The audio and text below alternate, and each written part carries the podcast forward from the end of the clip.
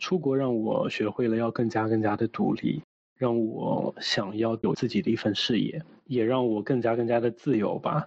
如果在国内的话，什么事情都是父母处理好，或者说父母现成给你一些东西，这样肯定是不一样的。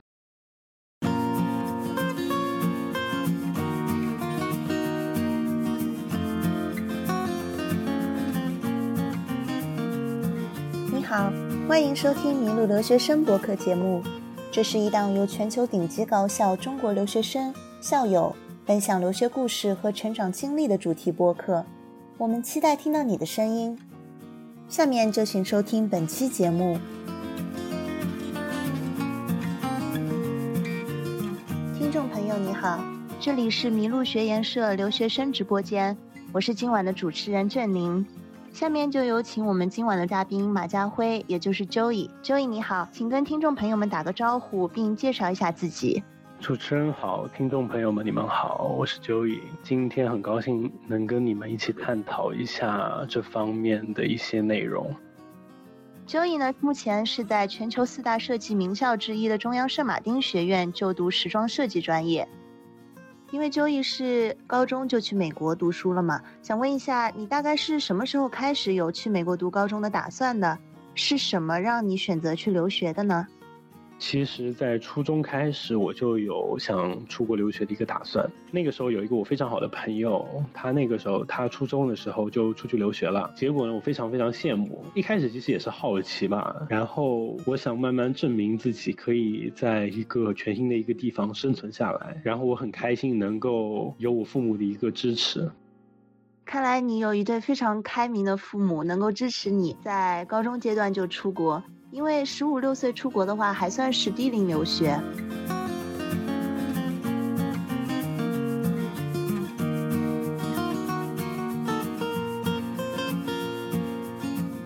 那在申请去美国读高中之前，你有没有想过未来读大学你是要去英国而不是去美国的呢？其实我那个时候并没有想到这么远，没有要去英国读本科的一个打算。嗯，所以说当时既然已经选择了在美国读高中，比较顺理成章的一个想法应该是选择申请美国的艺术类名校，对吧？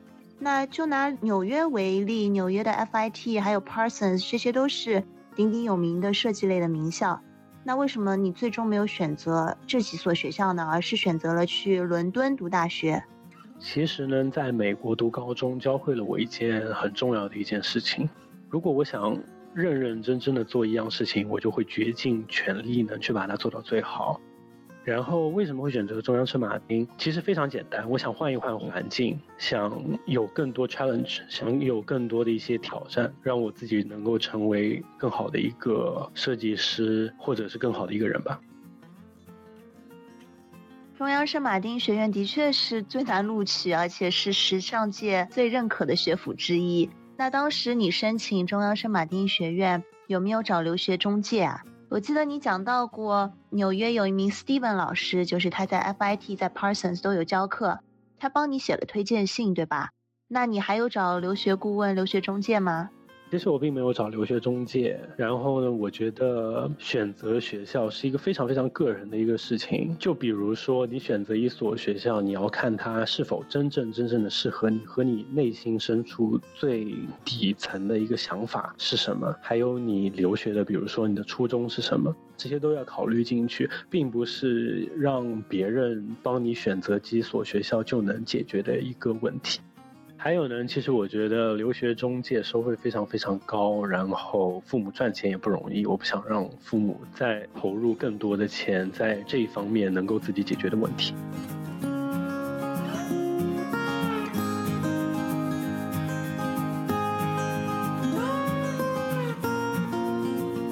作为艺术类的申请者，我知道作品集是申请材料中非常重要的一部分，嗯，直观有力的展现了。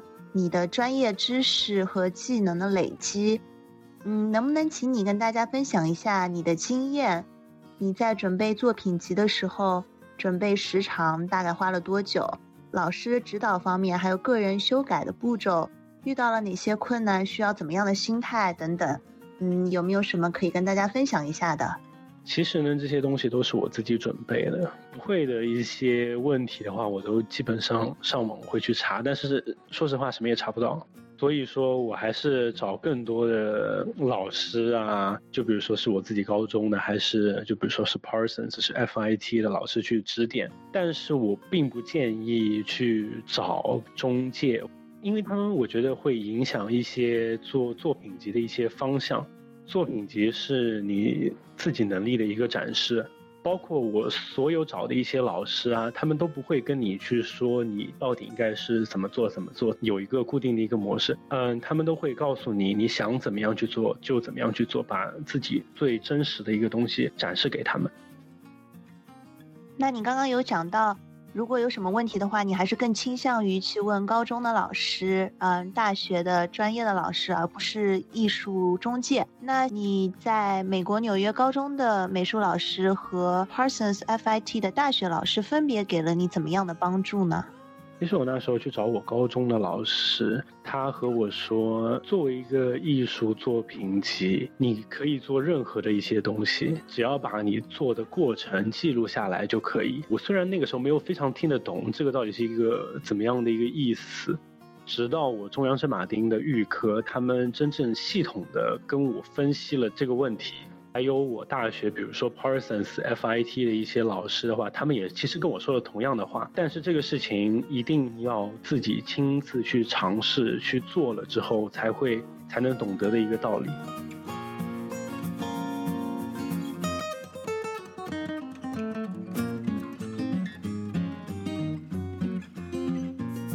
的，谢谢你的分享。下面我们来说一说你留学期间在校内校外的生活娱乐方面的体验吧。你留学的朋友圈是什么样的？或者说你更喜欢结交什么样的人呢？其实我这些年以来很少很少的一些时间去社交啊，去和朋友做一些很有趣的一些事情。但是我还是有那么几个非常非常好的一些朋友，他们也有各自的一些理想啊。我一个特别好的一个朋友 Packy，他是建筑设计师。他今年是上了 Architecture Association，英国的建筑协会，也是世界上最好最好的建筑学建筑设计学院之一。那你的生活应该是挺规律的吧？因为你也讲到你很少有时间去让你去外面跟朋友社交。之前在纽约读高中期间，因为你经常要利用课后的时间以及假期，在 Parsons 和 FIT 学习设计。那回顾这段经历，你需要和不仅是大学生，甚至是五六十岁的老艺术家一起上课，你会用哪几个形容词来概括这段既要顾及文化课，又要进行专业课学习的那将近两年的时光呢？很慌张，压力很大，处理好心态呢，其实是一件非常重要的一个事情，有时候甚至决定成败。因为设计与画画。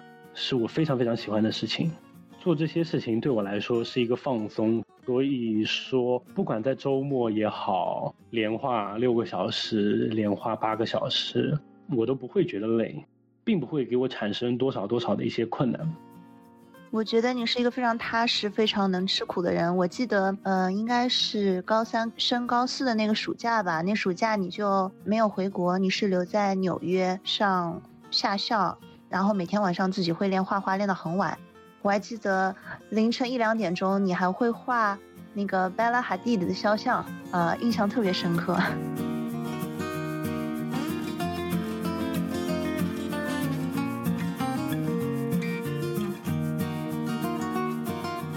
Joey，假设你没有在纽约读高中。或者就压根就没有出国读书，而是在国内读的高中，你有没有想过你的机遇和资源会完全不同呢？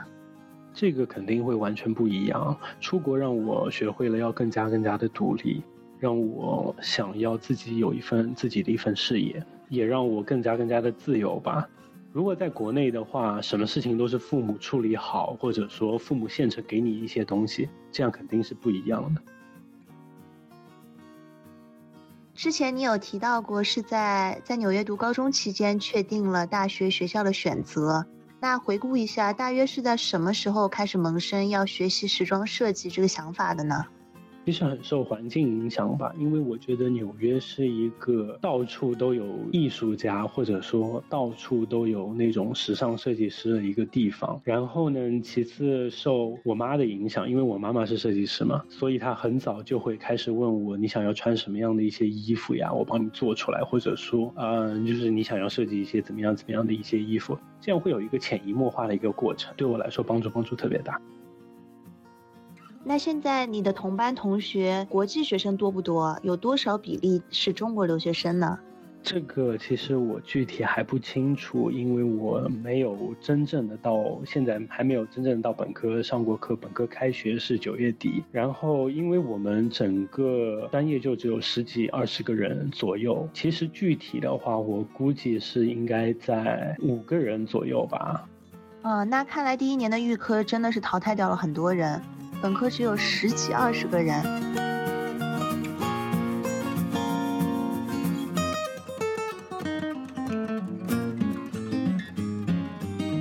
今天我们这一集就播送到这里，欢迎继续收听下一集，谢谢大家，谢谢。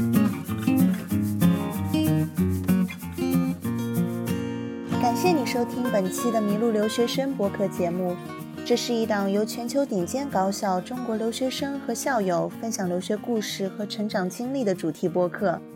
欢迎你在喜马拉雅、蜻蜓 FM、iTunes 以及 iPhone 播客、Google 播客、Pocket Cast 等任何一款你喜欢的泛用型播客客户端搜“麋鹿留学生”订阅，马上会有新的节目上线。